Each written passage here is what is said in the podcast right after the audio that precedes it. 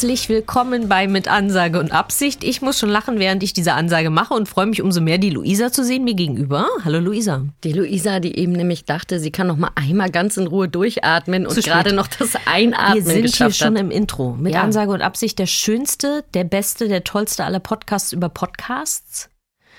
Jede Menge Konsonanten include. include Das war's auch schon wieder. Schöne Woche euch. genau, wir freuen uns, wenn ihr nächsten Monat wieder zuhört. So, aber ich habe mit Ansage und Absicht richtig gesagt. Was schon mal stark ist, weil Damit habe ich alles erledigt, was ich in dieser Folge mir vorgenommen habe. ich würde sagen, eigentlich kann es nicht besser kommen. Ich finde auch. Und das ist ja hier eigentlich auch so eine Art laufendes Experiment heute, ne? Ist das so? Ja. Es ist ein anderer Tag, an dem wir aufzeichnen. Das stimmt. Wir dachten ja beide, unser Problem wäre der Wochentag. Ja. Beide mussten wir heute Morgen feststellen, das ist nicht das Problem. Wir sitzen auch heute anders, ne? Normalerweise sitze Alles ich da, wo anders, du alles alles ist anders. Das ist hier einfach. macht mich fertig. Aber ich würde sagen, das macht die Produktionsfirma, um uns äh, kirre zu halten. Das ist, weißt du, das ist wie so eine, Hm. Wie so ein psychologisches Experiment. Die wollen nicht, dass wir zur Ruhe kommen. Die wollen nicht, dass wir Kommst in unsere Rollen jemals zur Ruhe? Ich komme nie zur Ruhe, aber ich brauche das auch nicht. Ich wollte gerade sagen, also Ich bin ja auch nicht gerne entspannt, von daher das, das ist schon okay. mein natürlicher Zustand. Ja. Tina, Ja. eingangs, bevor du das Intro sprachst, was war der letzte Satz? Kannst du dich erinnern? Ich kann mich nie erinnern. Ich weiß es. Mir ist so übel. ja. Warum ist dir wohl übel? Hat das ungefähr mit den acht Millionen Kuchenteilchen, was du da heute mal. Ich weiß gar nicht, was du alles in dich reingesch. Ich habe beinahe gefressen. Das ist aber vielleicht. Ich bin zu viel mit meinem Hund allein. Es tut mir so leid. Was du da heute Morgen alles in dich hineingemümmelt hast? Also es ist so. Es hat eine längere Vorgeschichte. Ich muss das jetzt, ich muss das jetzt erklären. Weil sonst entsteht der Eindruck, als würde ich wahllos Kuchenteile in mich reinpressen. Äh, ja. so sah es für dich aus, aber hier ist der Kontext, weil wir alle wissen, Kontext ist entscheidend. Ich musste gestern auf den Hund meiner Mutter und den Hund ihrer Freundin aufpassen, weil sie zu einem Konzert gegangen sind. Ich bin allergisch gegen Hunde, also habe ich ganz viele Tabletten und Spray genommen, damit ich das überlebe. Ich habe auch die mehrere Stunden mit links ein Hund, rechts ein Hund, überall ein Hund nur durchgehalten, indem ich RAF-Dokus geguckt habe. Das war mein Sonntagabend. Die Nach- oder Nebenwirkung dieser Tabletten ist immer, dass ich unglaublich Hunger habe. Und ich habe gerade Triathlon-Training angefangen. Das heißt, ich habe grundsätzlich einfach gerade einen totalen Bedarf. Dann bin ich ohne Frühstück zu unserer Verabredung heute Morgen gekommen und brauchte nicht nur Kaffee, sondern einfach wahllos Essen. Und ja, ich gebe zu, das war von der Menge für Außenstehende beeindruckend. Ich Ja. glaube auch der Mann an der Theke, als ich das alles bestellt hatte, war so ein bisschen so, wo ist nochmal Ihre Freundin? Hm. Aber es musste sein und jetzt ist, muss ich, äh, muss ich sagen, mir ist ein bisschen anders. Es war vielleicht ein bisschen, war mir, doch ein bisschen mir viel. auch. Äh, allein vom Gucken. Wie, also, nee. Für jemanden wie mich, die, die ja nie frühstückt. Nie. Schon seit ich denken kann, weil ich morgens einfach, also ich sag mal so, ich hole das Maximum raus, dass ich noch im Bett verbringen kann. Da ist einfach gar kein Platz vom Zeitmanagement her für Frühstück. Da geht's bei mir schon los. Und ich habe auch gar keinen Appetit. Das heißt, wenn man morgens jemanden gegenüber sitzt, der eigentlich die ganze Zeit nur kaut, das macht auch ein bisschen was mit mir. Mir ist auch ein bisschen übel geworden. Okay. Aber weißt du, ich bin ja jetzt schon besser geworden. Ich bin jetzt gerade auf dem Weg von meinen fünf Mahlzeiten auf drei Mahlzeiten umzustellen, weil das gesünder für mich ist. Wie so ein Hartgene. Hm. Und du siehst, ich arbeite wirklich an mir, dass Hm. das einzige Frühstück dann genauso groß ist wie die zwei Frühstücke, die ich vorher hatte. Gottes Willen. Ist natürlich, das ist vielleicht das, das der Teil, wo ich noch dran arbeite. Hm. Mhm. Aber heute Morgen, ha. Und ich glaube wirklich, das ist eine Nachwirkung von diesen Antihistaminika, Schnicki-Schnack-Geschichten oder den RAF-Dokus. Es kann beides sein. ähm, Gottes Willen. so, das, das macht es mit mir. Ich kann es auch nicht richtig auseinander. Aber das ist der Kontext. Deswegen, ich habe nicht einfach wahllos gefressen, sondern das hat einen Grund. Ja, also meistens, wenn man isst, oder? Ich möchte gar nichts, es ist mir schon wieder hier zu privat hier alles, ne? Lass uns doch, lass uns doch immer noch ein Pod- Business-Podcast. Eben. Tina, Was? was? ich auch noch am Rande erwähnen wollte, erwählen, erwähnen wollte, es ist der einzige Bitter, Bit, Bitter, Bitterness Business Podcast, der einzige Business Podcast, der ein Explicit E hat. Das stimmt, das schafft auch nicht jeder. Oh, ich bin so stolz. Ich habe eigentlich alles erreicht in meinem Leben. Ich habe kurzzeitig überlegt, ob das mit in meine Boilerplate soll bei unserer PR-Agentur. Ich finde schon. Weil das ist eigentlich. Und Tina, jetzt, wo wir dieses Explicit E haben, jetzt könnten wir eigentlich mit Merch nochmal ganz neu rauskommen. Aber ich würde es gerne designen. Ich weiß nicht, ob ich das möchte, dass du das designst. Ich habe irgendwie, I'm getting a feeling. Hm. Gut, aber lassen wir das. Explicit hart erarbeitet. Heißt das jetzt eigentlich, dass wir in jeder Folge irgendwas Anstößiges tun oder sagen müssen? Ich sag mal so, das ergibt sich doch immer von ganz alleine. Müssen wir uns gar nicht vornehmen, ne? Lass uns, wir lassen uns einfach selber überraschen, wo heute die Reise hingeht. Lass uns ganz wie selbst sein. Lieber nicht. Ja, genau, das erhält dann wieder keiner aus. Ich fange mal an, weil wir haben hier einen Business-Podcast über Podcast. Und deswegen, ich bin steht total neben mir, aber ich, ich schaffe das jetzt mit dem Newsflash.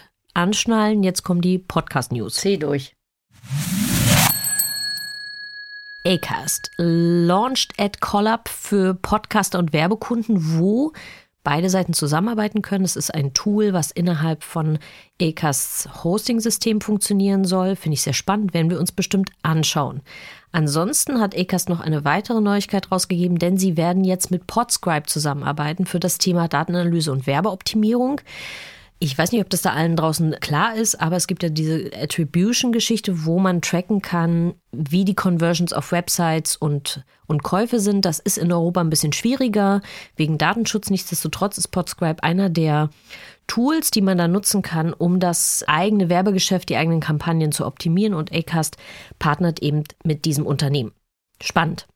Dann habe ich auch lesen müssen, in Anführungszeichen, dass einige Publishers ihre Show-Slate ähm, weniger wachsen lassen bzw. einschränken. Was steckt dahinter? Wir haben auch schon immer gesagt, es gibt diese Konsolidierung am Markt und es gibt jetzt einige großen äh, Publisher, wie zum Beispiel NPR in, in den USA, die sagen, nee, wir werden jetzt nicht mehr ganz so viele Shows machen, wir fokussieren uns auf unsere Flaggschiff-Shows und arbeiten mit denen und konsolidieren so das Business, das würde ich sagen, begleitet so ein bisschen die ganze Diskussion, die wir gerade in der Branche haben, wohin sich die Podcast-Branche hin entwickelt. Dann fand ich ganz curious, wie die Amerikaner sagen würden, dass Disney ausgerechnet Frozen eine eigene Podcast-Staffel gibt. Aber Tina, das ist doch total clever. Ich, naja, jeder weiß, Comic, das ist mein Ding. Ich würde mal ganz kurz hier reingrätschen, weil was ich daran super interessant finde, ist, wofür sie Podcast nutzen. Es wird ja gerade der dritte Teil von Frozen gedreht. Absolut. Und das ist der Part, der diese Bridging the Gap zwischen ja. Part 2 und 3. total clever. Äh, super clever, da jetzt einen Podcast draus zu machen und quasi überzuleiten in den dritten Teil. Ich würde fast mich jetzt so weit aus dem Fenster lehnen und sagen, das ist ein Novum. Also das ist eine wirklich äh, neue Idee im Podcasting, oder? Würde ich schon sagen. Mega gut. Ich musste nur so schlucken, weil ich weiß, dass diverse hunderttausende Eltern bei dem hm wenn sie schon Frozen hören oder sehen, schon entweder sich total freuen oder das Gefühl haben, sie müssten jetzt einfach sich betrinken. Let it go. Und unsere Botschaft an die Eltern dieser Welt. Ansonsten ist ja gerade das Podcast-Movement äh, gelaufen. Da gab es ganz viele Neuigkeiten. Wir werden euch da auch nochmal extra updaten. So viel ist aber schon raus. Es gab eine Umfrage zum Thema, wie definiert ihr Podcasts? Und das war ganz interessant, weil es ein bisschen Licht darauf wirft, wohin sich gerade unsere Branche bewegt. 75 Prozent haben gesagt, es ist entweder Audio oder Video. Es kann also beides sein. Das ist die Definition von Podcasts. Und nur 22 Prozent sagen, Podcast kann nur Audio-only sein. Finde ich ganz interessant, dass sich das so verschoben hat. Wie schnell vor allen Dingen, ne? Weil ich wollte gerade sagen, wenn man vor zwei Jahren oder so gefragt hätte, wär, wären das nicht 22 Prozent gewesen. Da bin ich mir absolut sicher. Aber angeblich gibt es ja bei Spotify schon 100.000 Video-Podcasts, Vodcasts. Vodcast. Ich, ich sträube mich ja, dieses Wort zu benutzen. Üben, üben, üben. Ansonsten haben wir gehört, auch auf der äh, auf dem Podcast Movement, dass YouTube RSS-Feeds jetzt wirklich integrieren wird. Das ist ja das, was wir vorher auch schon immer gemunkelt haben und mhm. auch hier im Newsflash berichtet haben. Auf alle Fälle wird das jetzt tatsächlich auch so gemacht. Ansonsten gab es eine Studie von Coleman und Amplify, die rausgefunden haben, dass YouTube die besseren Recommendations liefert. Und das finde ich total spannend, weil das mhm. Thema Discoverability in unserer Branche ja immer ein Thema ist. Und YouTube scheint da auf alle Fälle ist den anderen vorauszuhaben, das, was die anderen Plattformen bisher nicht geschafft haben. Finde ich ganz, ganz spannend, sollten wir uns anschauen. Und bei einigen Leuten scheint in der TikTok-App ein eigener Audioplayer aufgetaucht zu sein. Aufgetaucht zu sein? ist das ein richtiger Satz? Magique, wie Magique, die Franzosen sagen. Magique Audioplayer. Audioplayer Magique im TikTok. Ähm, das Im lässt TikTok. Uns Jeder Mensch kann gerade hören, dass du überhaupt keinen Schimmer hast von Talk Talk. ich noch viel weniger. Aber ich mag es, dass wir wie die Blinden über die Farbe sprechen. So, ich habe ja TikTok durchaus auf dem Handy. Es ist nur so, es ist, mich verstört das einfach mal alles so, was ich da sehe. Nichtsdestotrotz, also diese Nachricht, dass bei einigen Leuten, und wahrscheinlich kann man davon ausgehen, dass es so eine Art Testphase ist, da ein eigener Audioplayer auftaucht, lässt uns ja vermuten, dass TikTok tatsächlich nochmal an einer anderen Art arbeitet, wie Audio in TikTok integriert wird. Also spannend, spannend, spannend. So. Das war mein Newsflash. Ich habe es kürzer gehalten als sonst, weil sonst kommst du ja auch nie dran, ne?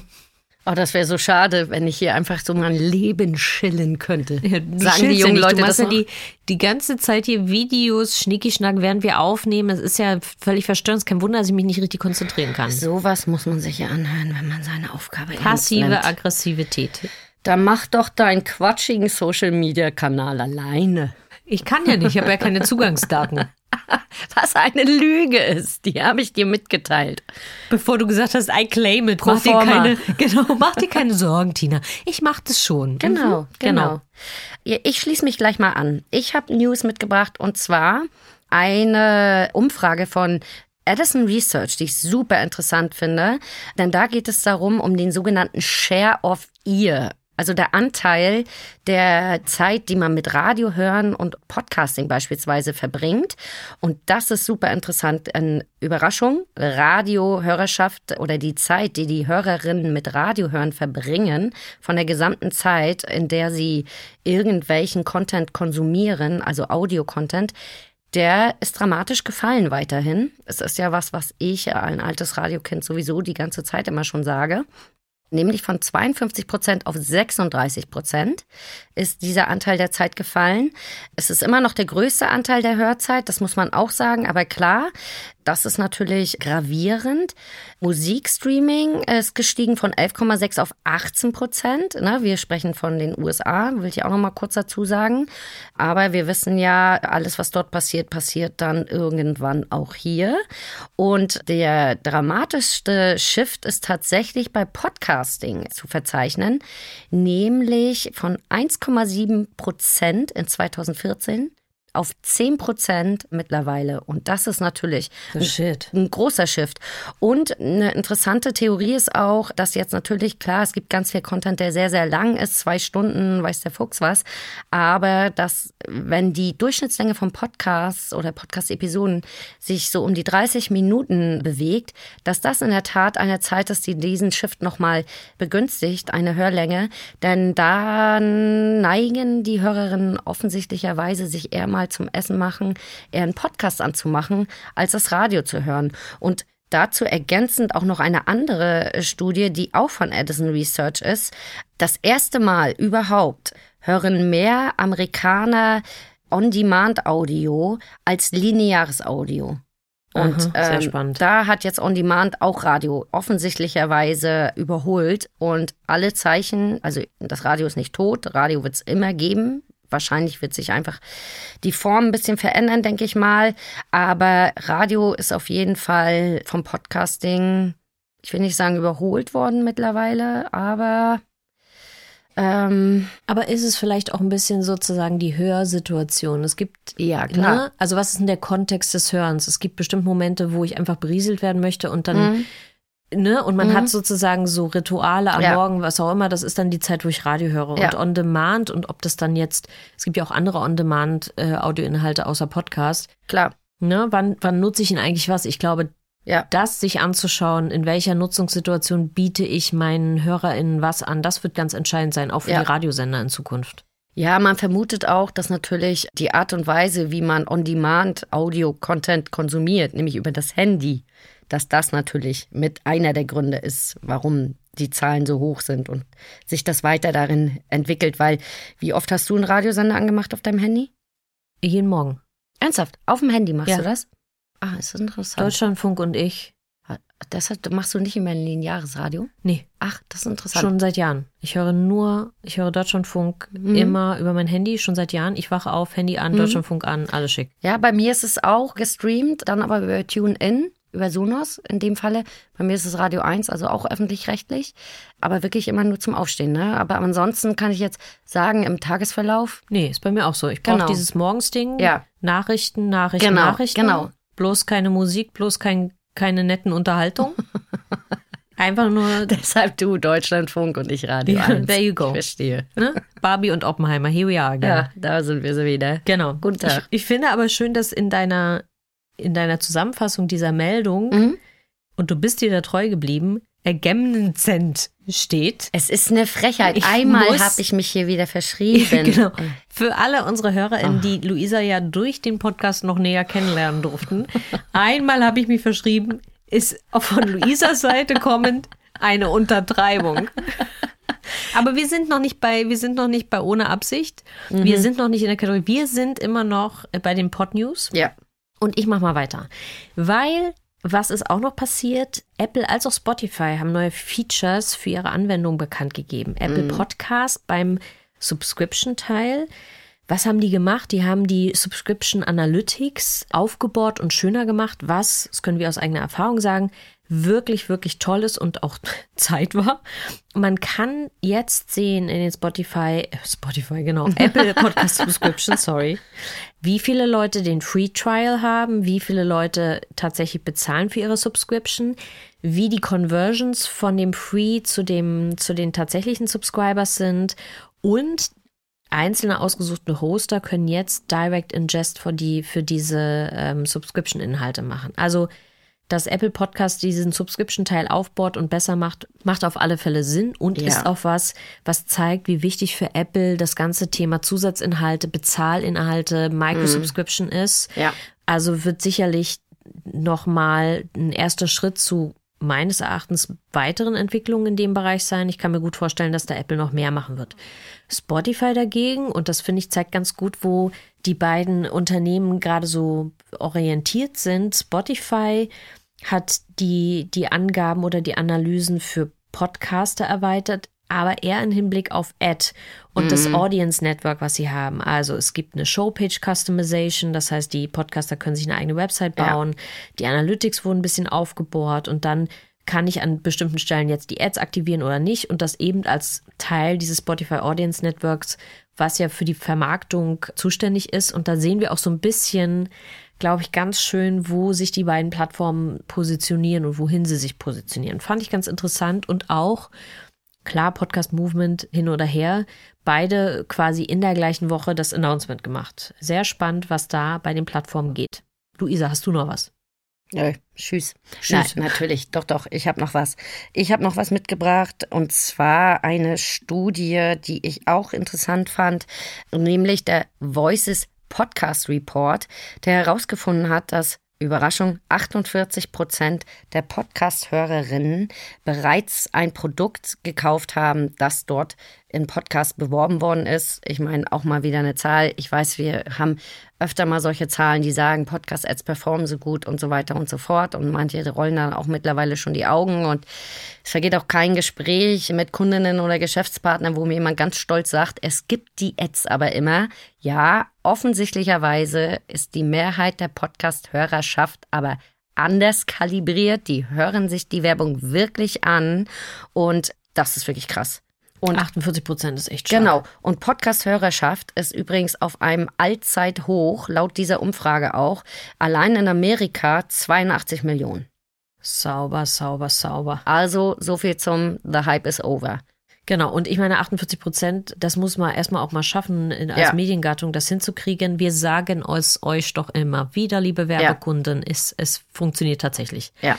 Gut, das waren unsere Podnews, jede Menge. Ist das der Moment, wo wir uns verabschieden und erstmal noch mal was essen gehen? Äh, ja, nee, du definitiv nicht. Gut, das kann ich dir schon mal sagen. Dann kommen wir doch zu Den Dingen, die wir, du hast ja schon, du hast ja im Grunde schon die Vorlage mit Agamemnon.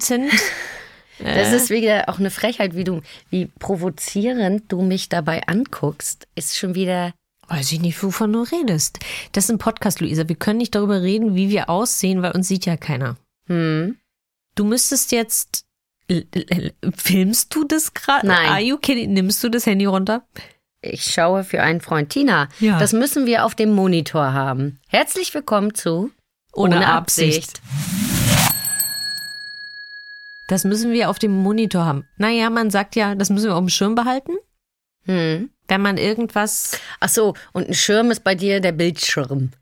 Ja, aber man sagt doch, da, woher kommt eigentlich dieses mit dem, das müssen wir auf dem Schirm behalten? Nicht aus den Augen verlieren heißt es ja eigentlich. Übersetzt. Und ich mag das, wie du. Danke, ich, wie, ja. Wie ich dir meine Gedanken erkläre. Habe ich schon mal gehört. Dankeschön. Ja. Und ich weiß nicht, ich bin halt sehr, ich bin quasi symbiotisch mit meinen Arbeitsgeräten. Da ist es halt nicht, das müssen wir auf dem Schirm behalten, sondern das müssen wir auf dem Monitor haben. Es hört sich so ein bisschen an, als würdest du in so einer Art Kommandozentrale sitzen. Und ich weiß, das werden einige Kolleginnen wirklich denken. Das ist aber auch mein Gefühl. Also meine, meine Realität ist genau das. Deine Realität, ja. Zehn Bildschirme, sechs Computer, let's do it. 50 Kameras, hoch lebe DSGVO. Die Kameras nicht, das brauche ich alles nicht. Okay, da haben wir auch noch mal Glück gehabt. Gut, aber dann kann ich nur sagen, Luisa, du hast was Schönes gesagt, was es hat eine gewisse Redundanz, möchte ich sagen, aber irgendwie auch schön. Wenn im Juli die Leute in den August fahren. Ja. What? Erstmal fahren die Leute ja Ende August in den Juli. Will ich dir mal zuallererst schon mal. Nee, andersrum. also Leute, hier nochmal. Ihr seid live dabei. Auch der Montag ist einfach ein ganz Ist schlechter Podcast-Aufzeichnungstag.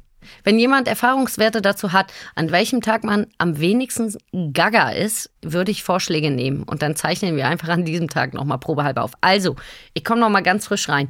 Ende Juli fahren die Leute in den August. Das will ich dir schon mal zuallererst sagen. Und ja, ja, ja. Luisa, Papa, sie, Papa, Fahren nicht in den August. Weißt du- Kein Mensch fährt in den nächsten Monat. Doch. Weißt du, die Wochen ziehen vorbei.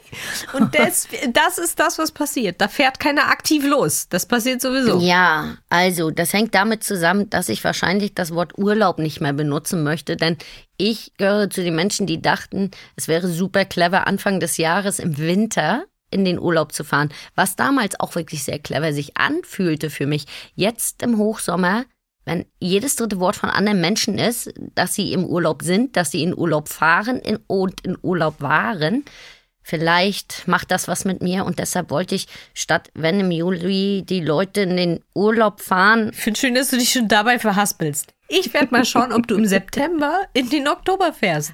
Wir schauen mal. mal ich brauche erstmal. Urlaub. Vorher mache ich hier gar keinen Satz mehr geradeaus, aus Prinzip. Gut, ich würde jetzt die These aufstellen, dass es völlig egal ist, ob du Urlaub hattest oder nicht. Was Verschreiber und Versprecher bei uns beiden betrifft, sind wir das ganze Jahr über aktiv, möchte ich Auf sagen. hohem Niveau unterwegs. Ne? Absolut. Gut. so. Kommen wir jetzt mal wieder zu den wirklich wichtigen Themen. Zu Menschen, die es besser hinbekommen. Absolut. Wir sind also bei den Personen angekommen, die es wirklich wissen, was sie tun. Und bei unserer Gästin. Diese Folge haben wir die wunderbare Jessica Gösken bei uns. Jessica arbeitet für dieser und verantwortet dort die Curation, äh, Aufbau und Pflege der Beziehung zu den Verlagen, Medienhäusern, Publishern, Produzentinnen und so weiter. Und ist eine tatsächliche Person, die so viel Ahnung von Content hat, dass sie den Content mit ihrem Brain sozusagen kuratiert. Jessica hat zehn Jahre Erfahrung in der Verlagsbranche, war schon für Audible tätig und dann für KNO. Sie hat einen Master in Medienmanagement, hat aber mal als Buchhändlerin angefangen. Und hier ist mein Interview mit Jessica, die ich natürlich zu tausend Sachen befragen konnte. Für alle, Jessica, die dich noch nie getroffen haben und dich nicht kennen, wie würdest du dich vorstellen und beschreiben? Ich bin ein Ruhrpottkind, jetzt seit zehn Jahren in Berlin, Weltenbummlerin, wenn ich die Gelegenheit dazu bekomme, mach was mit Medien und bin Entertainerin für meine drei Tiere, die mit mir zusammenleben. Wenn du nicht dich um deine drei wunderbaren Tiere kümmerst und in der Weltgeschichte umherbummelst, machst du ja hauptberuflich auch noch was anderes. Du bist bei dieser und was genau tust du da? Genau, ich bin bei dieser. Mein Titel ist Senior Audiobook und Podcast Managerin. Damit bin ich Teil des Editorial Teams bei dieser in Deutschland, verantworte eigentlich die gesamte Kuratierung des Spoken Word Bereiches. Also wenn die Kundinnen bei uns in die App kommen und äh, sich anschauen, was sind die Neuheiten im Podcast- und Hörbuchbereich, mh, hm, welche thematischen Kollektionen gibt es, das ist alles von mir bereitgestellt. Genau. Das heißt, du bist the brain behind the engine. So ist es, so ist es. Oh mein es. Gott, und du sitzt mir gegenüber. Wahnsinn. Ich kenne wichtige Leute. Ich sag's nur nochmal, ne? Hm. In meiner romantischen Vorstellung gibt es für so eine Leidenschaft, die man hegt, auch beruflich immer so eine Initialzündung. Die erste Hörspielplatte oder die erste, weiß ich nicht, in unserem Alter Langspielplatte oder Kassette, die wir äh, gehört haben oder die wir gekauft haben. Gab es so einen Moment für, weiß ich nicht, Musik oder Hörspiele oder Hörbücher oder sogar Podcasts, wo du gesagt hast, das habe ich das erste Mal gehört und es hat mich so begeistert oder so verzaubert, dass ich da so eine Verbindung und eine Leidenschaft entwickelt habe? Ich glaube, dass sich der Audiobereich bei mir tatsächlich erst entwickelt hat. Bei mir fing das beruflich an, die Leidenschaft über das Lesen. Ich habe früher von meiner Tante bin ich sehr gefordert worden, gefördert worden und die hat mir immer sehr viele Bücher geschenkt und das hat mir unglaublich viel Freude gemacht zu lesen. Und dann wollte ich beruflich eigentlich Architektin werden. Und wie das so ist, man äh, schlägt einen Weg ein und stellt fest, das war doch nicht genau das Richtige. Und dann bin ich in mich gegangen und habe überlegt, was soll es denn eigentlich sein? Also ich habe eine Ausbildung gemacht zur Buchhändlerin und anschließend zwei Studiengänge draufgesetzt. Das war erst in Duisburg-Essen ein Kulturwirt, Schwerpunkt englische Literatur und Wirtschaft. Und anschließend habe ich in Weimar einen Master gemacht in Medienmanagement. Wow. Okay, und von da aus bist du jetzt wie in die digitale Audiobranche gekommen? Ich bin zunächst nach Stuttgart gegangen, ins Ländle zu Kochneff Oettinger. Die Verlagsauslieferung ähm, überwiegend für den physischen Vertrieb von Büchern und die haben aber auch eine digitale Auslieferung und über diesen ja, Schnittpunkt bin ich in die digitale Auslieferung zu Print on Demand gekommen. Das heißt, man lernt schon mal die Prozesse kennen. Wie funktioniert das mit Metadaten? Wie kommen Daten eigentlich von Punkt A nach Punkt B? Sehr wichtig, wenn ich das sagen darf. Ja, richtig. Klingt unsexy, ist aber das Gold unserer Branche. Ist es und da ist auch noch so viel Verbesserungspotenzial tatsächlich. Und von dort aus bin ich nach Berlin gekommen zu Audible. Da war ich vorher wirklich sehr begeisterte Kundin. Und als sich die Jobmöglichkeit ergeben hat, ja, habe ich problemlos Stuttgart den Rücken gekehrt und bin nach Berlin gekommen. Und von da aus bist du irgendwann, nachdem du bei Audible warst, bist du zu dieser gewechselt und bist jetzt sozusagen the brain behind the Kuration? Genau so ist es die Inhalte, die sind ja immer alle sehr schön ausgewählt und es geht nach verschiedenen Genres und nach trendigen Themen und sowas alles. Das ist natürlich immer sehr für eure Nutzerinnenschaft gedacht. Jetzt weiß ich natürlich, wenn wir beide uns treffen, dass wir ja immer, sagen wir mal, sowas wie unsere Guilty Treasures, die Luisa und ich immer vorstellen, hast du ja auch Guilty Treasures. Und wir reden ja ganz gerne über, hast du das schon gehört und das und hm, hm, hm. Und ja, ich möchte sagen, dass es auch bei dir eine gewisse Vorliebe für dunkle, düstere, leichtblutige Inhalte gibt. Was sind Inhalte, die dich begeistern? Es muss nicht immer nur True Crime sein, aber was, was hörst du gerne, egal ob jetzt Hörbuch oder Podcast? Ja, es ist tatsächlich interessant, weil ich im Vorfeld zu diesem Gespräch darüber nachgedacht habe, dass ich meine fiktionalen Inhalte tatsächlich eigentlich im Hörbuch bediene, den, den Wunsch nach Geschichten und Podcast überwiegend dazu nutze, um mir Dinge erklären zu lassen, um mir so ein bisschen die Welt erklären zu lassen und da lieber in, ja, in den Non-Fiction-Bereich gehe. Und bei Hörbüchern, ich bin, weißt du ja, wirklich äh, eine absolute Krimi-Maus und wie so viele angefangen mit so diesen richtig blutigen, bösen Themen Und äh, mittlerweile sind die Nerven nicht mehr ganz so stark. Das heißt, äh, es ist auch mal okay, wenn das ein bisschen Cozy Crime ist. Und äh, ja, im Podcast-Bereich wirklich sehr gerne Themen, ja, erklärende Themen, zum Beispiel im Politikbereich, dass jemand mir ein Thema, also den Hintergrund zu einem Thema erklärt und das einsortiert, wie das ins Weltgeschehen passt. Ich möchte nicht einfach eine reine Nachrichtensendung, das kann ich überall bekommen, sondern von jemandem, den ich vertraue, hätte ich gerne einfach äh, eine Einschätzung, was bedeutet das für mich. Aber ich finde es total interessant, was du sagst, dass du diese Unterscheidung machst, ne? Dass du sagst, okay, Hörbücher oder Hörspiele sind eher fiktional und es ist eher dieses Unterhaltsame und Podcast ist für dich ein ganz klassisches Know-how-Transfer-Medium.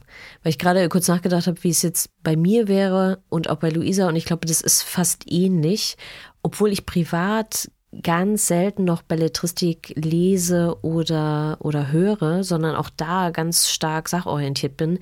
Aber diese Unterscheidung finde ich total spannend, weil mich dann natürlich auch interessiert, äh, wann du was hörst, weil ich kann sagen, ich höre Hörbücher immer zum Einschlafen und ganz selten tagsüber. Und das hat für mich was sehr Entspannendes und das ist ja auch ein Vorlesen. Es ist ja eben kein Spoken Word, kein gesprochenes Wort eigentlich, sondern es ist ja vorgelesenes Wort. Und Podcasts höre ich immer nur tagsüber. Meistens so, wenn ich ne, commute, irgendwie ins Office fahre, bla bla bla. Und da ist es Information, da kann es auch anregend sein und dann ist es ja auch eine Unterhaltung und ganz selten vorgelesen. Und ich brauche auch diese Unterscheidung. Ich kann einen Podcast gar nicht richtig hören zum Einschlafen, weil mir das zu, das ist zu aktivieren, diese Gespräche für mich. Wie ist das bei dir? Wann hörst du welchen Inhalt? Das geht mir total ähnlich. Also wirklich spannend, dass du das so sagst. Bei den Podcast ist es auch so, dass ich da einfach aufmerksamer sein möchte. Bei einem Hörbuch klassischerweise acht oder zehn Stunden dauert es. Wenn ich da mal fünf Minuten kurz den Kopf abschalte, dann habe ich nicht den Anschluss verloren im Hörbuch und kann auch einfach in dem Moment wieder einsteigen, wenn mein Kopf wieder bereit ist. Beim Podcast ist es doch so, dass ich in dem Moment ja einfach vielleicht die Quintessenz verpasst habe und nochmal zurückspringen muss Deshalb bin ich dafür auch lieber, also das ist ein aktives Hören von Podcasts. Und bei Hörbüchern ist es eher Entertainment, also so ein bisschen wie Fernsehen ohne Bild. ein bisschen mehr Lean Back sozusagen. Genau. Okay. Jetzt hast du ja eigentlich den kompletten Überblick über das, was gerade auch in Deutschland, aber nicht nur, ihr macht ja auch internationale Tipps und so. Durch die Kuration bei dieser siehst du, was alles an neuen Formaten kommt, wie sich die Branche auch entwickelt hat. Gibt es Inhalte im Podcast-Bereich, die dir fehlen oder wo du sagst, ach, da gibt es nur so wenig und da sich voll eine Lücke oder das würde ich mir persönlich auch als Inhalt in Zukunft wünschen? Ich bin gar nicht sicher, ob das zwingend Lücken sind. Ähm, ich glaube, dass es schön wäre, wenn die Themen häufiger neu gedacht würden. Also Inhalte egal jetzt ob im Hörbuch oder im Podcast-Bereich, selten ist ja irgendwas ganz neu. Geschichten sind alle schon mal erzählt worden, Themen wurden schon mal angefasst. Und ich finde es dann etwas traurig, wenn ich den 15. True Crime Podcast bekomme, der inhaltlich aber genau die gleichen Themen abbildet und auch auf die gleiche Art und Weise. Und wenn jemand dann da reingreift und sagt, ich weiß, Kundinnen finden True Crime fantastisch. Ich möchte dieses äh, Bedürfnis auch bedienen, aber das neu zu denken und zu sagen, ich mache jetzt True Crime über geschichtliche Persönlichkeiten oder ich setze das an unterschiedliche Reiseorte. Also einfach so ein bisschen einen neuen Spin da reinzubringen. Das macht mir dann auch Freude, diese Titel wieder nach vorne zu stellen. Zehnmal hintereinander eigentlich ein Duplikat von etwas schon Dagewesenen, das finde ich ein bisschen traurig. Also das kann ich total nachvollziehen, gerade im True Crime Bereich, wo ja ich auch leider äh, Guilty Pleasure äh, Alarm, wo ich auch eine Schwäche für habe, wo ich aber mittlerweile relativ schnell, wenn ich so die Inhaltsangaben lese oder mal kurz den Trailer anhöre, weiß ich schon so, ah, bin der dann der. Der Fall ist nicht neu erzählt, es ist irgendwie das Gleiche, es ist teilweise auch sehr reißerisch und so weiter. Gerade weil ich auch viel englischsprachige Formate höre und ne, so was ist eigentlich ein neuer Spin, werden die Sachen irgendwie neu erzählt, anders erzählt, da kann ich dir total zustimmen. Gerade in so Genres, die sehr inflationär sind. Genau, und ich finde, im Hörbuchbereich merkt man das ja noch mehr. Also schau jetzt gerade auf äh, Regency Romance. Bridgerton hat es absolut angestoßen. Jeder möchte jetzt wirklich um 200 Jahre zurückreisen und äh, seinen Lord oder seinen Viscount äh, plötzlich heiraten. Und Jane Austen hat es vor 200 Jahren geschrieben. Also die Thematik ist nicht neu. Und dann ist es einfach eine Kunst, da dem eine neue Stimme zu geben. Und ja, das ein bisschen anders zu erzählen. Und das finde ich spannend. Ja, und das klingt natürlich nicht, wahrscheinlich nicht immer allen. Ich muss aber dazu sagen, Disclaimer, Romance und auch Regency ist jetzt nicht mein favorisiertes Genre, aber ich glaube, das überrascht gerade niemanden. Meines auch nicht tatsächlich.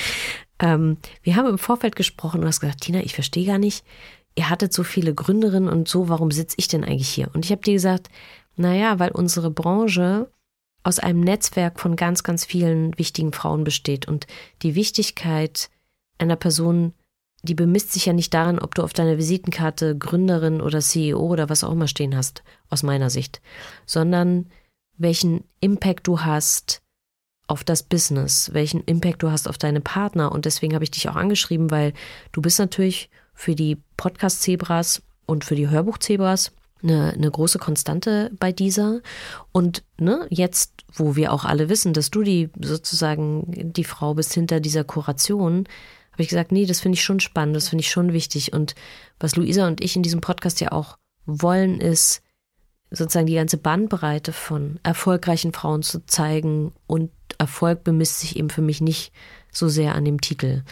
Mm, wenn du jetzt so ein bisschen zurückschaust auf deine Karriere und auf die Schritte, die du gegangen bist bis heute, gab es sowas wie Erfolge oder Fails, die dich so beeinflusst haben, dass du daraufhin was anders gemacht hast oder dir dir was bedeutet haben? Manchmal sind es ja gar nicht große Momente, manchmal sind es ja auch kleine Dinge.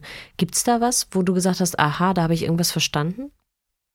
Ähm, also ich habe für mich viel gelernt in meiner Zeit bei Audible und zwar klar zu kommunizieren, was ich möchte, was ich nicht möchte und auch dem Partner gegenüber klare Ansagen zu machen.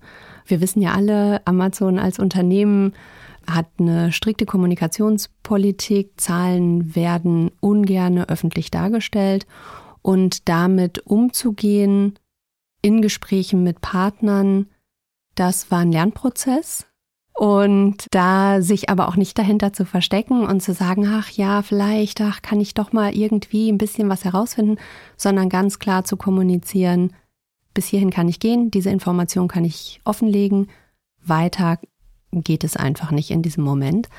Das fand ich für mich sehr hilfreich, einfach meine Frau zu stehen und mich nicht hinter Plattitüden zu verstecken.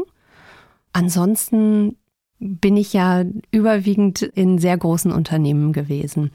Und da ist man natürlich Teil eines Teams, immer ein Rädchen im ganzen Getriebe und es kommen Situationen, in denen man selber andere Entscheidungen treffen möchte.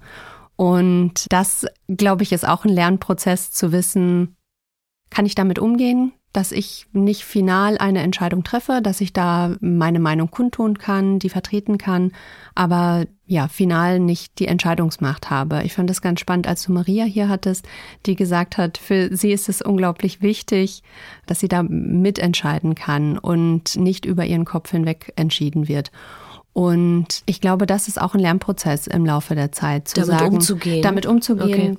was kann ich beeinflussen, wo muss ich mich auch auf Kompromisse einlassen und wo geht's weiter und wo nicht. Jetzt ein ganz konkreter ja, Fail ist wirklich das falsche Wort. Ja, aber ist ähm, blöd, aber zu sagen, ich erinnere mich aus meiner Zeit bei Audible, dass wir natürlich sehr viel über das Thema Streaming gesprochen haben, ist jetzt der Moment, dass Audible von einem Download-to-Own-Modell in ein Streaming-Modell wechselt und dass das bis heute noch nicht umfassend passiert ist, ist natürlich etwas, wo ich gewünscht hätte, dass das schneller passiert.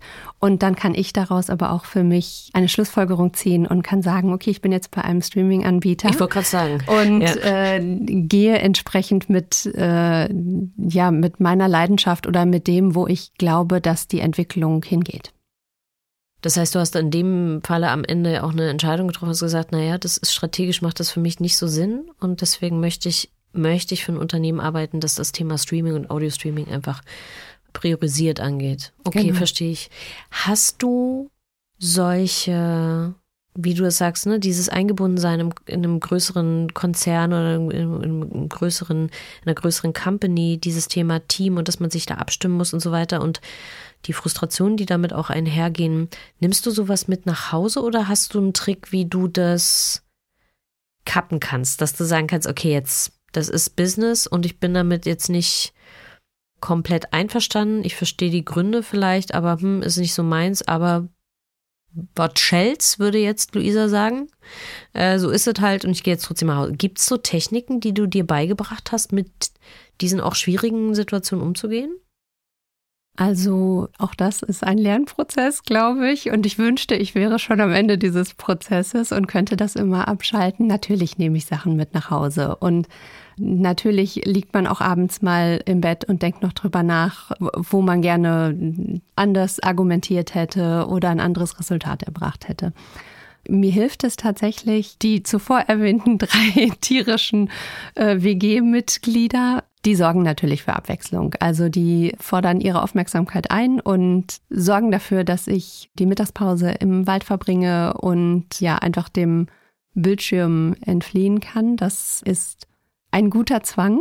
Also das heißt, du hast so Art Routinen entwickelt, die dir helfen, diesen Cut zu machen. Genau. Also jetzt erst recht, ich arbeite viel von zu Hause und da ist dann auch wirklich klar, dass es eine räumliche Trennung gibt zwischen Arbeit und Privatleben. Und auch für mich tatsächlich das Erste, was ich mache, wenn ich den Computer ausschalte, der Hund wird angesprochen und Sherlock und ich verlassen das Haus. Und es ist einmal wie der Arbeitsweg nach Hause. Also man hat diesen Moment des Abstandnehmens. Und wenn ich dann nach Hause komme, bin ich auch ich die Privatperson. Und natürlich, wenn irgendwie im Laufe des Tages ein Meeting war, was sehr aufreibend war, dann halt das nach, glaube ich, wie bei all uns. Und gleichzeitig, ja, kann ich dann aber mit der Fokussierung auf den Moment, dass ich sage, ich bin jetzt hier in meinem Zuhause, ich mache jetzt ein nettes Suchspiel mit meinem Hund. Also wirklich mich zu fokussieren auf das, was ich gerade tue, das hilft mir schon sehr, davon auch einen Abstand zu gewinnen. Das finde ich im Übrigen das Allerschwerste, ne? Dieses im Hier und Jetzt sein. Ich bin ja eine tausendfach verplante Frau. Ich bin ja schon im Kopf immer zehn Schritte weiter. Und mir geht immer alles nicht schnell genug. Und es liegt genau daran, dass ich das, was du machst mit dem Hund und im Wald und so und in dem Moment sein, ganz, ganz selten schaffe. Und auch was du vorhin gesagt hast, so, ich weiß gar nicht, ob ich das richtig schon, I, did I figure that out already? Niemand von uns, glaube ich, hat das wirklich. Also, das fand ich bisher auch in allen Gesprächen, die ich auch geführt habe alle haben irgendwie gesagt, so, ey, das war ein Prozess, da hinzukommen und ich weiß, ich bin noch gar nicht fertig und man kommt auch nie an, sondern es ist immer irgendwas, was uns umtreibt und wo wir erstmal rausfinden müssen, so, wie gehe ich denn jetzt damit um? Und jeder von uns nimmt das ein Stück weit mit nach Hause.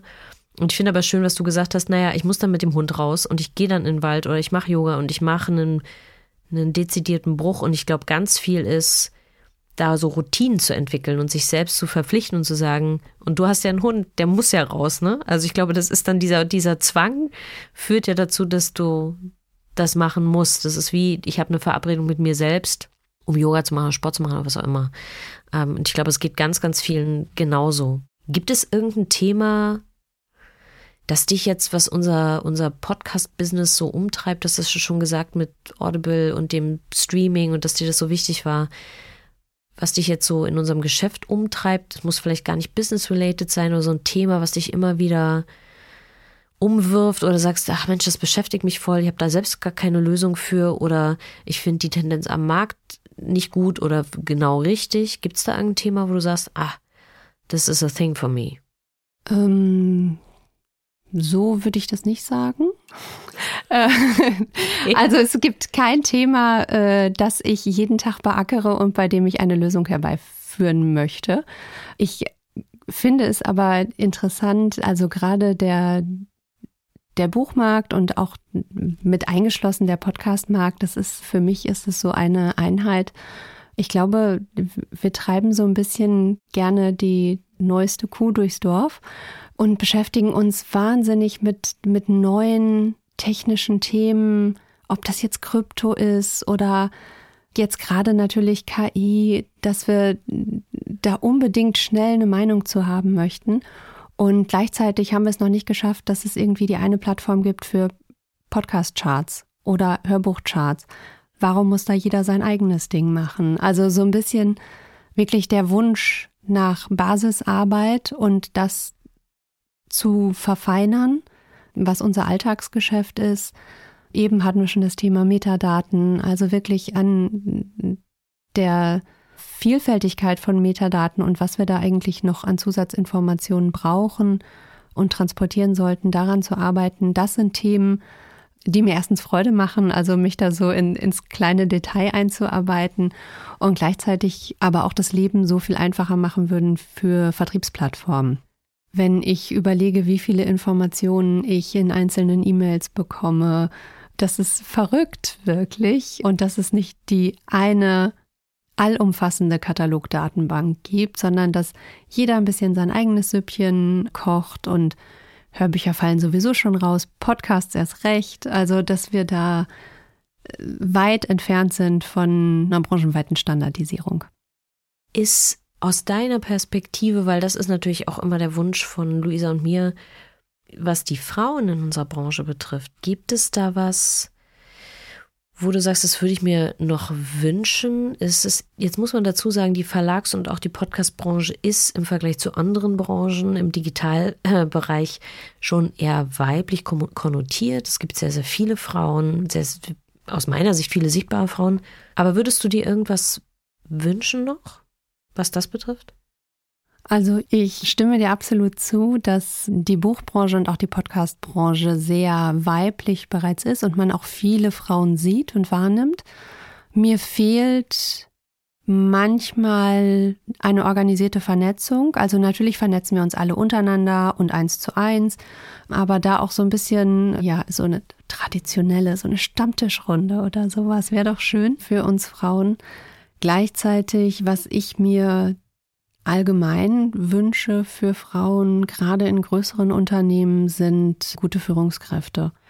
Also das ist was, was mich jetzt mein Berufsleben begleitet, dass Führungskräfte einen Job so verändern können und einem so viele Türen öffnen können oder Türen verschließen können.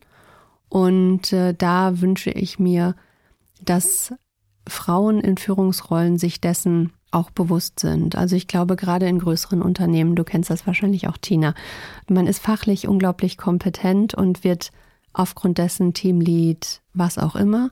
Und die Kompetenz, das Team zu leiten, wird eigentlich überhaupt nicht angelernt oder ist intrinsisch auch nicht vorhanden. Und dann ist man fachlich wahnsinnig kompetent und das Team führt man aber nicht entsprechend mit Leidenschaft. Und äh, da glaube ich, also ich wünsche mir wirklich Frauen, die keine Angst davor haben, Frauen zu fördern, weil sie Sorge haben, sich Konkurrentinnen heranzuzüchten. Und auch äh, Frauen, die tendenziell eher introvertiert sind, nicht sofort ihre Aufgaben oder ihre Erfolge in den Vordergrund stellen, dass die eine Chance bekommen, auch ihre Ergebnisse zu präsentieren. Dass die auch sichtbar werden. Dass die sichtbar werden, mhm. genau. Die letzte Frage ist immer die fieseste Frage, wie ich finde. Mhm. Und ich stelle sie dir trotzdem, weil ich kann. Mhm. Ähm, mal her damit. weil ich auch ehrlicherweise nicht weiß, wie ich sie beantworten würde. Deswegen stelle ich sie anderen Leuten, damit ich sie niemals beantworten muss. Was würdest du deinem jüngeren Ich sagen? Ja, das ist wirklich eine fiese, fiese Frage.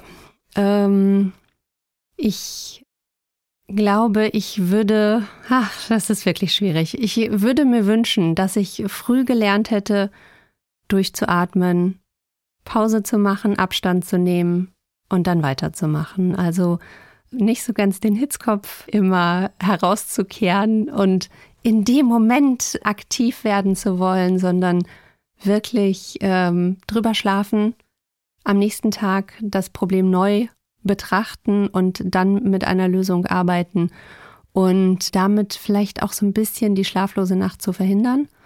Ich bin auch nicht sicher, dass ich jetzt 20 Jahre später schon an dem Punkt wäre, an dem ich das dann tatsächlich perfektioniert hätte. Ähm, ja, schwierig, wirklich schwierig. Ich weiß genau, was du meinst. Sowohl was die Frage betrifft, als auch diese sehr schöne pragmatische Antwort, weil ja, manchmal ist es wirklich besser, nicht zu antworten auf irgendwelche Dinge und am nächsten Morgen nochmal auf die E-Mail zu gucken und zu sagen, hm, kann ich auch anders beantworten. Was ich an dem Interview eigentlich schön fand, weil Jessica auch gesagt hat, na, am Anfang, warum willst du mich denn interviewen und so, habe ich gedacht, na ja, wir wollen ja hier nicht nur Frauen interviewen, die auf ihrer Visitenkarte CEO stehen haben oder Gründerin oder was auch immer, sondern mhm. wir wollen Frauen vorstellen, die einen wahnsinnig wichtigen Beitrag für unsere Branche leisten, die durch ihre Arbeit den Unterschied machen, für uns in unserer Arbeit, aber auch für andere Leute. Und Jessica begleitet uns in ihrer Funktion bei dieser ja schon sehr lange. Und ich finde, dass auch solche Frauen, finde ich, gesehen und gehört werden sollten. Und dass es nicht nur um Titel hier geht. Und das ist mhm. uns beiden ja auch wichtig, das zu sagen. Es ist nicht entscheidend, was du für einen Titel hast, sondern wie du deine Rolle erfüllst und wie deine Strahlkraft ist. Und das fand ich schön, dass wir mit Jessica da jemanden haben, der ja tatsächlich für uns auch wichtig ist. Ja, und ich finde auch sehr beeindruckend, dass sie erstmal zurückspielt, warum willst du mich überhaupt interviewen? Ist eine Frage, würde jemand anders vielleicht gar nicht stellen. Auch das mag ich wieder. Das ist wieder so typisch Frau. Ne? Warum? Ich bin doch gar niemand. Super interessant.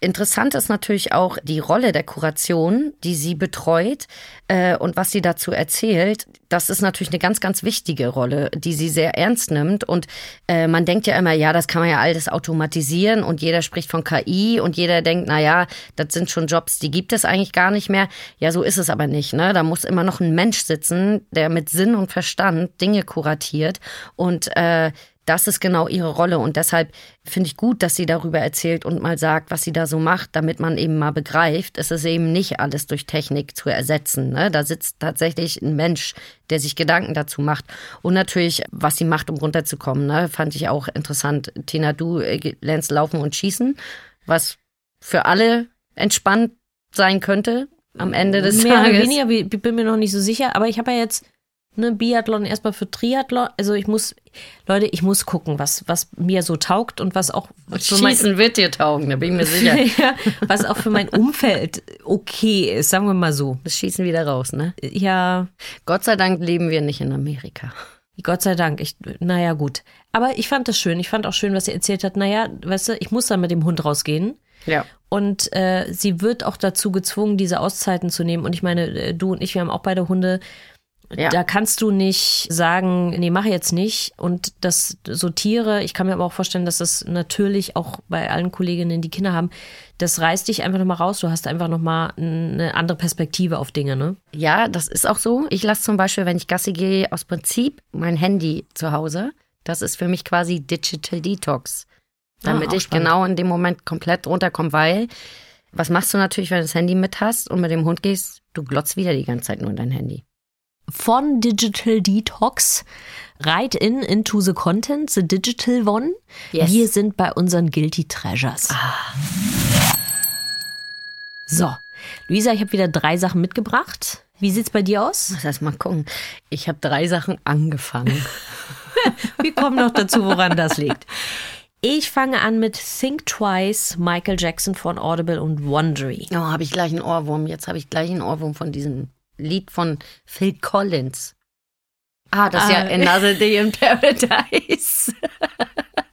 ich hatte ja so eine Phil Collins Phase vor kurzem, muss man dazu sagen. Leute, hört noch mal die guten alten Phil Collins Songs. Okay. Wow. Oh, Focus back on Think Twice. Hörst du auf zu singen?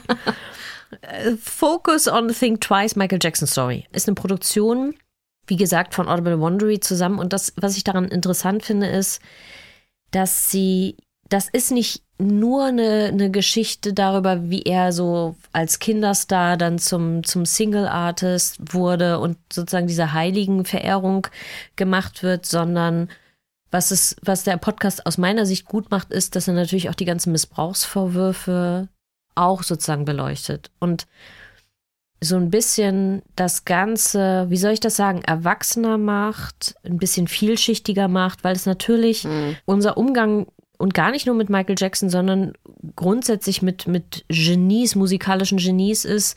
Also entweder werden die sozusagen auf den Thron gestellt, auf den Thron gestellt, wow. auf den Podest gestellt und sie sind quasi Heilige. Mhm. Und die Fans sind massiv angefasst und fühlen sich angegriffen, wenn man sagt, naja, das ist jetzt aber irgendwie nicht so toll, was, was der oder die gemacht hat. Oder es gibt halt dieses komplette Bashing. Und die sind dann nur schlecht. Und ich kann ne, die Musik nicht hören. Und ich erinnere mich, als diese Doku über Michael Jackson und den Missbrauch rauskam, gab es ja eine ganz große Diskussion, darf man eigentlich noch Michael Jackson hören? Und die Ambivalenz, die solche Figuren haben, die Komplexität, die, die Menschen nun mal grundsätzlich haben, ne, dass nicht immer alles toll ist und mhm. auch nicht alles immer abgrundtief schwarz, das da eine erwachsenere Haltung zuzugewinnen, zu sagen, ja, der hatte halt offensichtlich auch beide Seiten. Das spiegelt dieser Podcast, finde ich, sehr schön, weil er beide Seiten beleuchtet. Also kann ich sehr empfehlen, hat mich abgeholt. Mhm. Dann The Girlfriends von iHeartRadio. Das ist eine Geschichte, Luisa, du wirst sie mögen. Oh. Die Geschichte ist von mehreren Frauen, die sich quasi zusammentun, weil sie alle den gleichen Ex-Freund haben. Ah. Der ein bekannter, begnadeter, over-the-top Arzt ist und aber gleichzeitig in den Beziehungen so ein bisschen intens. Ich wittere Abgründe. Da sind Abgründe, du hast es richtig gewittert. Uh. Red Flags everywhere. Und es kommt raus, dass seine Ex-Frau verschwunden ist. Oh Gott, bitte. Das hört sich ja hier wie Gone Girl. So, und The Girlfriends ist eben, diese Frauen fangen an zu recherchieren Oh und finden eben raus, dass ihr Ex-Freund wahrscheinlich eine Partnerin umgebracht hat. Tragen dazu bei, dass er vor Gericht kommt. Sorry for the spoiling. It's a, it's a real case. It's true crime. Aber es ist unglaublich toll erzählt, es ist mit viel Humor erzählt. Ähm, Mag ich diese Aussage. Nein, also dieses, ne, da wird auch geflucht und so, aber gleichzeitig ist dieses Thema Missbrauch in Beziehungen, ob das jetzt verbaler oder physischer Missbrauch ist, ähm, ist da sehr präsent. Und die Einnahmen werden auch einer Hilfsorganisation gespendet für Frauen äh, und so weiter. Also das finde ich eine ganz runde Sache. Und es ist nicht ein True Crime Podcast, der so wahnsinnig voyeuristisch ist. Wir haben das ganz oft in True Crime Podcast, da Ja, werden ja. also alle blutigen Details beschrieben und so. Oh ja. Und dieser Podcast nähert sich der ganzen Geschichte aus einer völlig anderen Perspektive. Ganz am Anfang geht es erstmal gar nicht um dieses Verbrechen, sondern darüber, wir sind, wir lernen einen tollen Arzt kennen und der ist over the top, so ein bisschen und irgendwie scheint die Beziehung nicht zu funktionieren und irgendwann finden diese Frauen zusammen. Also es ist eine ganz andere Art, diese Geschichte zu erzählen. Sie ist eben nicht voyeuristisch und gleichzeitig wird darüber erzählt, was schief läuft Oh in Gott. den Beziehungen. Also ich finde es eine Mhm. ganz schöne Art und es hat einen ganz eigenen Humor, hat mich, hat mich abgeholt. Oh Gott, jetzt kann man nicht mal mehr einen Arzt daten oder was? Äh, Luisa, naja, ich bin ja sowieso dafür, dass alle Leute, die du datest, erstmal durch den Tina-Test gehen. Ja, aber ich will die ja gerne noch treffen. Naja, ich kann ja beim ersten Treffen dabei sein, weißt du? äh, so, was die nächste Empfehlung? Es ist nur, man muss das an der Stelle auch sagen. Ja, ich bin vielleicht ein bisschen misstrauisch und paranoid, aber habe ich meistens recht? Ja, habe ich. Kommen wir zum nächsten Podcast. Das optimierte ich, ein dreiteiliges Feature ehrlicherweise von äh, WDR Tiefenblick. Mich hat es natürlich äh, angesprochen, das kannst du dir ja denken. Das optimierte ich. Ich bin ja auch immer kurz davor, irgendwie tausend Sachen noch effizienter zu machen. Ach, sag. leidender, leidender Gesichtsausdruck. Ähm, und das finde ich ganz schön, weil das sowohl gesellschaftskritisch ist und sagt, was, was passiert eigentlich mit uns? Warum haben wir eigentlich dieses Bedürfnis, uns selbst und alles um uns herum so zu optimieren? Und dann aber auch die verschiedenen Sphären des Optimierens sich anzuschauen. Also einmal so, ne? Welche Stoffe kannst du nehmen im Sinne von Ernährungsergänzungen, welchen Sport, wie, ne, so Lebenswandel, aber auch sowas wie Microdosing. Hm. Also die gucken sich tatsächlich alle Bereiche dieses Selbstoptimierungsdings an und fragen auch immer so, macht das Sinn, warum machen wir das eigentlich? Also von daher ein, ein sehr spannendes dreiteiliges Feature vom WDR. So, das waren meine Guilty Treasures. So, ich habe drei Shows angefangen. ich kann auch nichts dafür. Ich habe doch nur so begrenzt Zeit. Ja. Ne? Also, ich rate aber mal runter. Mhm. Also, es ist zweimal Crime und einmal, äh, ich sag mal, hm, was ist das? La Doku. Okay. Hm, Fang mal mit der Doku an. ja. Und zwar ist das Überleben. Also zwei Worte, Armut in Deutschland, eine Show vom WDR. Die kann ich wärmstens empfehlen, weil die sich mit einem Thema beschäftigt, was so oft irgendwie, keine Ahnung, äh, man hört ständig in den Nachrichten Kinderarmut und wir haben es ja jetzt gerade hier auch Worum geht's hier gerade? Die Kindergrundsicherung und solche Sachen, wo sich ewig lange rumgestritten wird mit unserem Finanzminister, um hier mal ein bisschen Geld für die, ich sag mal, für die Ärmsten der Ärmsten in diesem Land locker zu machen, was mich maximal aufregt. Ich habe keine Kinder, aber ich verstehe einfach nicht, warum es so schwierig ist, dafür Geld zu finden. Diese Show beleuchtet nochmal, was es heißt, arm in diesem Land zu sein. Und wir reden wirklich von armen Menschen. Hört euch die bitte an. Wenn man nicht vorher schon weiß, dass es einem sehr, sehr gut geht und ähm, man sich nicht an diesem Ende der Gesellschaft in Deutschland befindet und das wirklich ein großes Glück ist, dann weiß man es danach. Und das sind wirklich, ich, will, ich hätte beinahe gesagt Fälle, aber das ist ja nicht so. Das sind Personen, die überall in Deutschland leben. Ne? Also wir reden jetzt nicht irgendwie nur von Bremen, weil Bremen jetzt das Ballungsgebiet ist oder die äh, wirtschaftlich schwächste Region in Deutschland oder ne, die ärmste Stadt in Deutschland oder was ist das, ein Stadtstaat ja sogar, ähm, sondern da ist wirklich alles dabei und das ist wirklich eine Show, die sagt, äh, zeigt einem nochmal, wie es auch sein kann in diesem Land, ne? Und was das wirklich bedeutet und wie schlimm das ist, arm zu sein in Deutschland. Dann habe ich mitgebracht True Crime zweimal. Und da ist auch wieder alles dabei. Der komplette Gegenteil zu dem Thema, den ich gerade hatte. The Billionaire Murders vom Toronto Stars, das eine Show. Das ist ein krasser Fall. Da geht es um den Mord an einem Ehepaar, also Millionäre, Honey und Barry Sherman.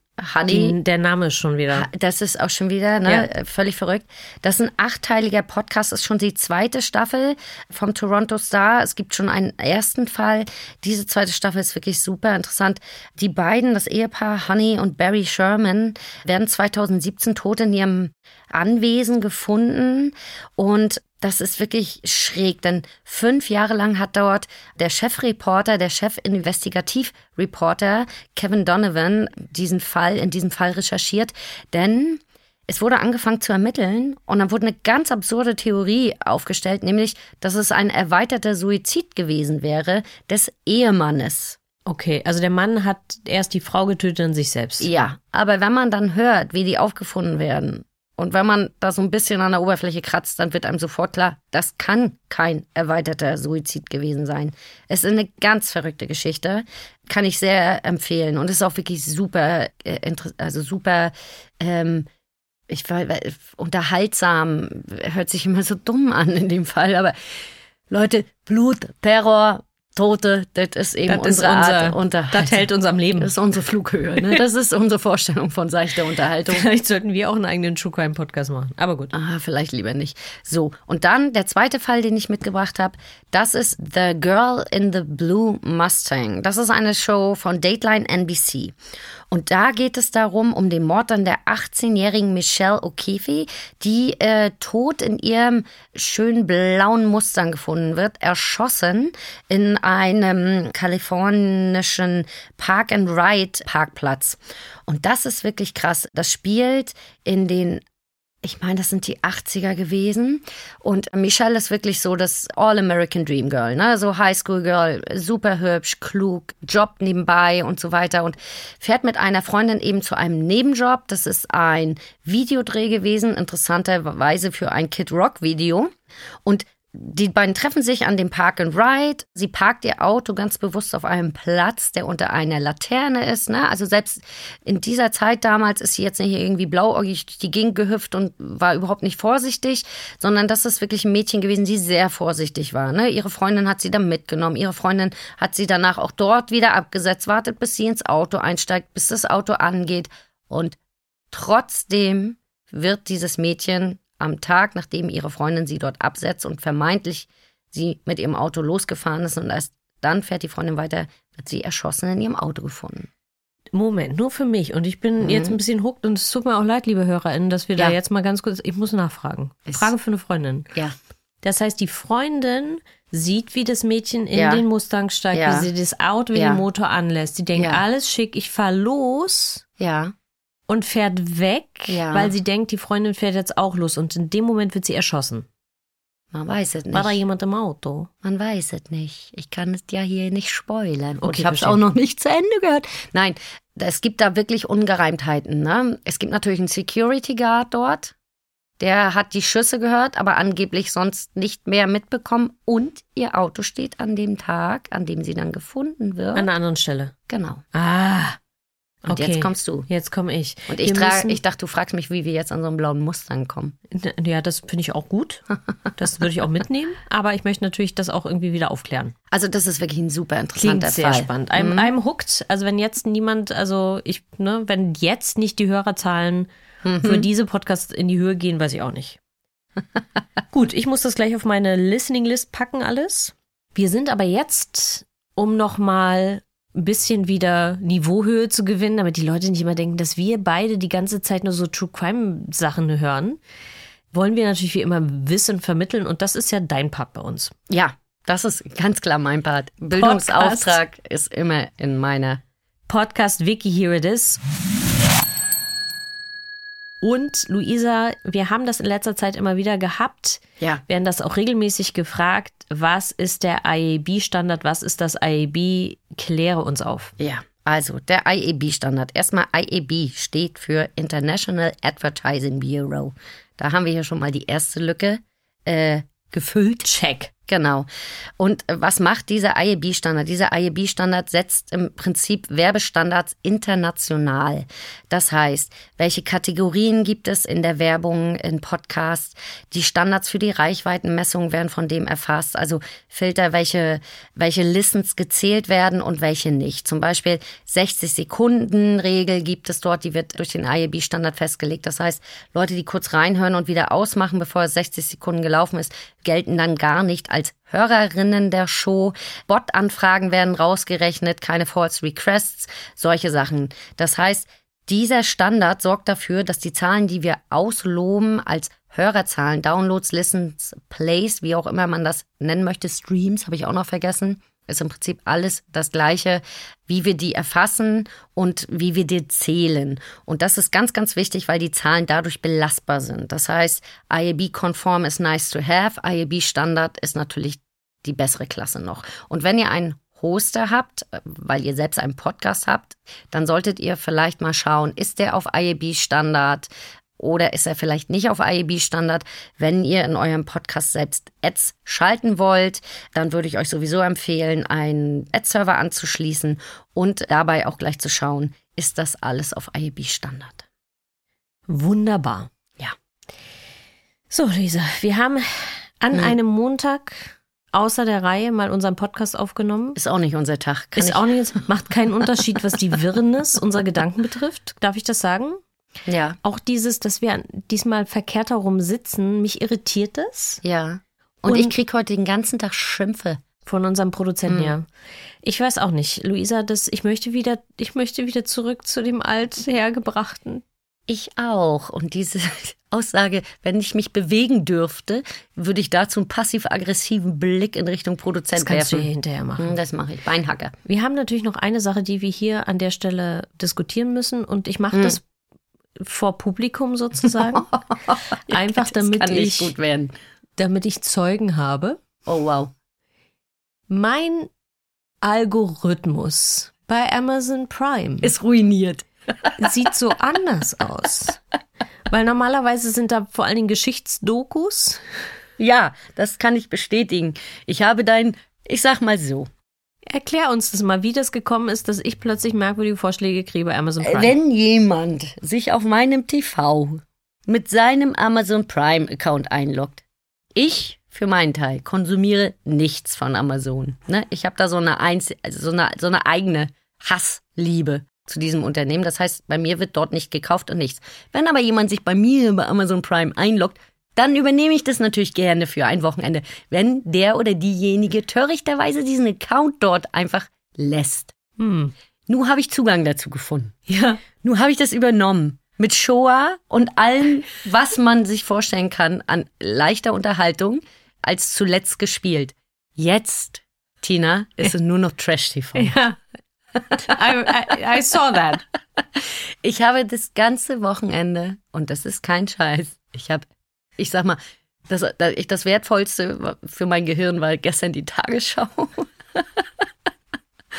Der Rest war nur seichte Unterhaltung. Es ist so schön, Tina. Ja. Bitte, ändere nie dein Passwort. Okay, das sind genau die Sachen, die ich jetzt machen werde, weil die, weil die Recommendations, also das ist, glaube ich, auch eine, eine Mischung, die den Algorithmus von Amazon sehr durcheinander bringt, weil die Kombination von Dokus über, über das Dritte Reich und den Holocaust und Ja. irgendwelche anderen dramatischen Dinge versus Ja. Reality-TV-Shows, das, ich glaube, in der Kombination gibt es das auch nicht oft. Da würden mich mal die Auswertungen interessieren. Mich auch. Was die denken, wer hinter deinem. Psycho. Ja. Würde ich auch sagen. Befund kaputt. Gut, das, ich könnte jetzt was dazu sagen, wie das uns beide auch gut beschreibt oder auch nicht.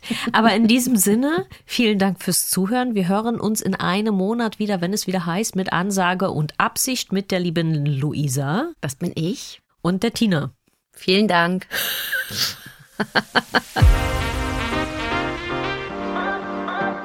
Das war mit Ansage und Absicht von Zebraluschen Podcast. Von und mit Luisa Abraham und Tina Jürgens. Redaktion Luisa Abraham und Tina Jürgens. Aufnahmeleitung und Produktion Buchfunkstudio.